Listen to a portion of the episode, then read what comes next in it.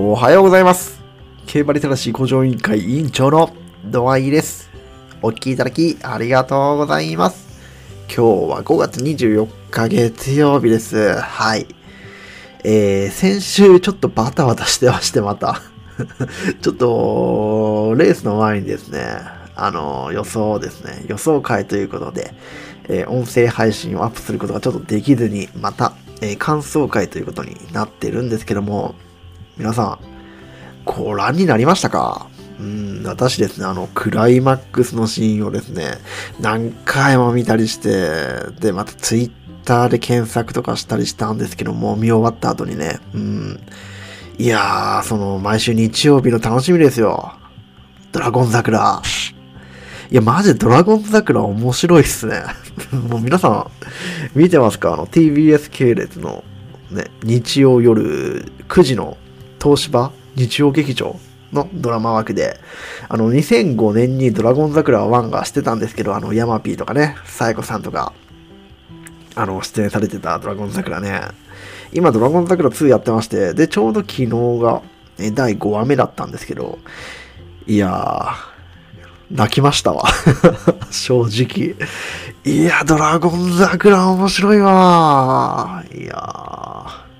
あのね、あの、安倍ちゃんがね、安倍博さんが、あの、低い声でね、こう、こうぐさぐさね、こう、物申す的なことを言うシーンが毎回、毎週あるんですけど、いや、昨日は、ちょっと今までよりも、その、類を見ない。うん、今までよりも良かったですね。感動しました。うん。ね 何の話をしてるんだか。ドラゴン桜の話をしちゃってますけど。オークスですよ、オークス。オークス行われました。はい。えー、1番人気がソダシ、えー1.9倍。2番人気が赤い鳥の娘、4.5倍。3番人気がユーバーレベン8.9倍という形で行われました。で、私ちょうど昨日が仕事でリアルタイムで見れなかったんですけども、あの、ちょうど、あの、帰ってきて映像を見ながら、え初見で見た、そのボイスログがありますので、はい、ちゃんと撮ってありますので、まずそちらをお聞きください。どうぞ。はい、スタートしました。やっぱそうだし、目立ちますね。拍手が起こっているそうです。何が行くんですかね、これ。うん、あ、そうだし、行きますか。ステラリア、え、マジ？え？マジっすか？ステラリア前？え、これ、マッチレース的な雰囲気ですか？えー、結局、1番手取ったのは赤い帽子、5番、クールキャット。おおえ、クールキャット、ステラリア、ククナ、ソダシ。え、ウィンアグライア？で、赤い鳥の娘。あ、もう有力どころは？とんど前ですね。へえ、あ、赤い鳥の娘、ルメールはちょっと抑えていく格好で。今、1000メートルの通過が59秒9。うん、まあ、緑ですね、これは。うんうんうん。ああ、やっぱソダシが目立ちますね。うん。すげえ月並みな。もう初心者かっていうぐらいの感想ですけど。いやー、でもやっぱ川田騎手はこうやってね、位置を取りに行く格好ですね。いや、竹さん逃げるんだ。へえ。一応馬券の方は赤い鳥の娘とステラリアの3連単に東軸マルチ相手6頭そうだしその他いろいろとかですけども。いやこれで直線向かいますか。へえ。いやちょっとククナが怖いなこれ。ククナいいですね。あ外から何これ。スライリーか。ニーナドレス？ニーナドレスか。あーそうだし囲まれてますねこれさあ今残り、えー、直線入りました。あ、大丈夫だ。進路はある。クールキャットがいい感じに逃げている。いやー、ステラリア厳しいな。いやー、ククナいいですね。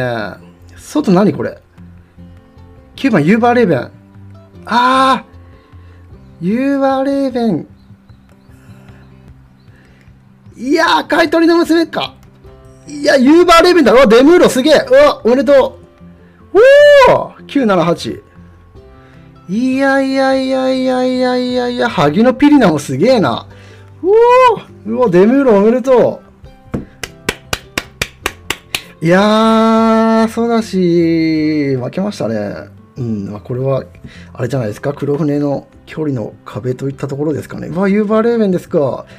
へえ、ここに来て、一生馬が、えーオークス G1 勝利ということで、おめでとうございます。うおすごい。へえ、おめでとう。馬券外れた。ということで、1着ユーバーレーベン、2着赤い鳥の娘、3着萩のビリナという結果になりました。3番人気、2番人気、16番人気で、3連単が53万2180円。おーそして1番人気に支持されたソダシは、えー8着に敗れましたね。うん。まあ、勝ったユーバーレーベン、えーこちら、あの、今年亡くなったですね。岡田茂之さん、岡田は総帥のね、あのー馬でして、うーん、ほんと、なんか競馬ってこういうこと起きますよね。うん、あのアドマイヤの近藤オーナーが亡くなってね、で、アドマイヤ、アドマイヤ、アドマイヤ、マーズか、はい。アドマイヤで出てこなかったけど、アドマイヤマーズがね、香港マイル勝ったりですとか、あとは TM オペラ王が死んで、うん、TM オペラ王が死んですぐね、あの和田竜二ジョッキーがミッキーロケットで宝塚記念勝ったりね、うん、なんかキングヘイローが死んだ時もすぐなんか福永さんが福永祐一ジョッキーが勝ってなんかヒーローインタビューでキングヘイローのこと言われてましたけどあれはそうでもなさそうな本人もなんか困ったような感じもありましたけどね。うん本当天国のね岡田総帥に捧ぐ本当ユーバーレベンの G1 勝利だと思います、うんはい。で、このオークスのいろんな記録、今これ豆知識としてね、ネット競馬さんより拝借しますけど、えーまず、オークス豆知識、えーマイネルの冠で知られる一口馬主クラブのラフィアン・ターフマンクラブは2013年 NHK マイルカップのマイネル法王以来の G1 制覇。クラシック制覇及び牝馬での G1 制覇は1986年の創設以来初ということで、うん、そうですよね。だってもうバリバリ今、もうノーザンファーム全盛ですんで、しかもね、去年はその、あれ、デアリングタクトにしろ、コントレールにしろね、その、ノーザンファームが、そのクラシック取れなかったと。いうのがあったんですけど、まあ、北海道胆振地震の影響で、そのノーザンファームの、あのー育成がね、思うように、ちょっと予定通りにいかなかった分なので、まあ、去年のオークス、デアリングタクト、ウインマリリン、ウインマイティー、という結果になって、うん、まあ、ノーザンファームでしたけど、そんな成績でしたけど、今年に限ってはもうね、ソダシにしろ、エフフォーリアにしろ、本当えーシュネルマイスターか、はい。あの辺りにしろ、本当ノーザンファーム全盛ですので、うん、まあ、その辺りでちゃんとね、こうやってオークス勝ったのは本当すごいことだと思います、はい。えー、二つ目、ビッグレッドファーム生産馬は2009年天皇賞春のマイネルキッズ以来、JRAHG は2勝目、えー障害ではマイネルネオスが JG1、地方ではドリームバレンチノとディアドムスが、えー JPN は、まあ、G1 を制覇しているということで、まあ、ビッグレッドビッグレッドファーム、えー生産馬、おめでとうございます。はい。次、えゴールドシップ産駒は G1 初制覇。重賞はブラックホールの2019年札幌2歳ステークス以来2勝目。はい、ゴールドシップ、えー G1 初制覇です。おめでとうございます。えー、絆よりもね、早くね、えーゴールドシップ勝ちました。ということで、まあ、馬娘が今人気なんですけども、まあね、この馬娘馬券もバカにできませんよね。こうやってね、ゴールドシップ3区。唯一ですね、今回のメンツで言うと、はい、ですね。うん。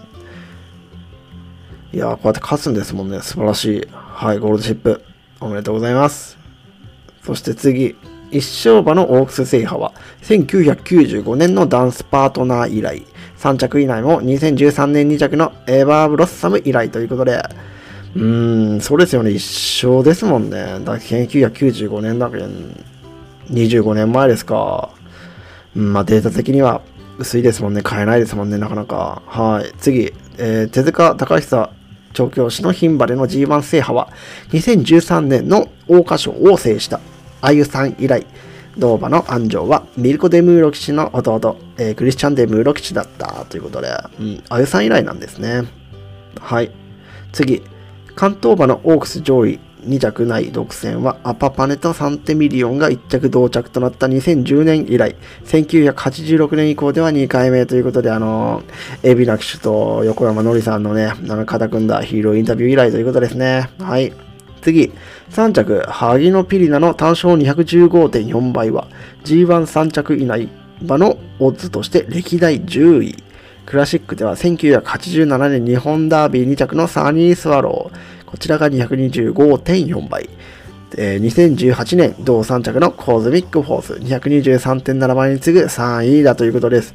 まあ、藤掛ジョッキーね、いろいろありましたけど、うん。まあ、G1 初騎乗で、まあ、3着というね、あの、去年のフェブラリーステークスの KT ブレイブの、あのー、あのー、長岡ジョッキーを彷彿とさせるような、まあ、大活躍でしたね。はい。えー、最後、オークス一番人気の優勝は昨年までの5年連続、3着以内は8年連続でストップ。うん、ここですよね。特にね、あの、単勝1倍台で支持された馬ってのが今までのね、オークスの過去10年の戦績で言うと、えー、2100、1着2回、2着1回、えー、3着以下なしと、もうこの鉄板でしたんで、まあ、それも相まって、まあ、ソラシにね、こう人気、まあ、お口とかもどんどん入ってたらしいですけども、あったんですがね、やっぱソラシに関しては、うーん、あれですかね、まあ、結果論になってしまいますけども、ね、距離の壁、黒船、ね、3区は2000メートル以上の重賞勝ってないというところも相まってか、まあ、吉田隼人ジョッキーもね、うんまあ、やっぱ最終的には距離だということに言ってましたけど、まあ、いろいろね、スタート出て、その人気馬が前に集結するような格好で、まあ、マークもきつかったですし、まあ、折り合い面に関してもね、うん、いろいろまあ不利もあったりしての結果でしたので、うん。まあ、2000メートル周回賞にこのまま、まあ、行くかと思うんですけども、まあ、ローテーションはどうであれ。まあ、週間賞2000メートルとかだったら全然いけるんじゃないですかね。はい。まあ、ということで、まあ、今回は本当ユーバーレーベン、本当、から総帥おめでとうございますという結果でした。はい。いや、本当関係者の皆様、そして、えー、馬券的中された皆様、おめでとうございます。え最後に、えー、まあ、いよいよ、今週末は、日本ダービー東京優勝が行われます。まあ、それに伴って、あの、スポーツグラフィックナンバー、スポーツグラフィックナンバーというあの雑誌あるじゃないですか、ナンバーが。で、今週といいますか、先週の木曜日に出たナンバーがですね、あの、久しぶりの競馬会になっております。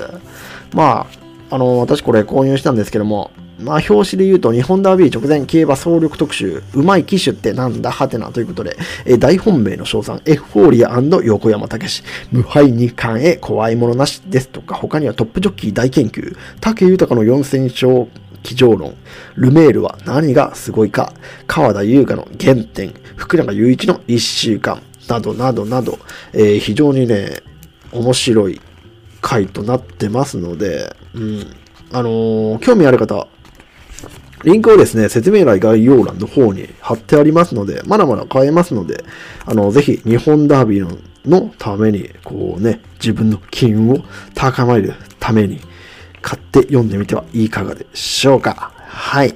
まあ、こんなこんそんなこんなで、うん、まあ、だらだらとやっておりましたけど、本当最後までお聞きいただきありがとうございました。うん。まあ、私の馬券の方は、まあ、本当5月は散々でしたけど、まあ29、30はね、もう給料日後なんで もう6月分として 行かせてください。はい。よろしくお願いします。では、今日の競馬あるあるいきます。競馬あるある。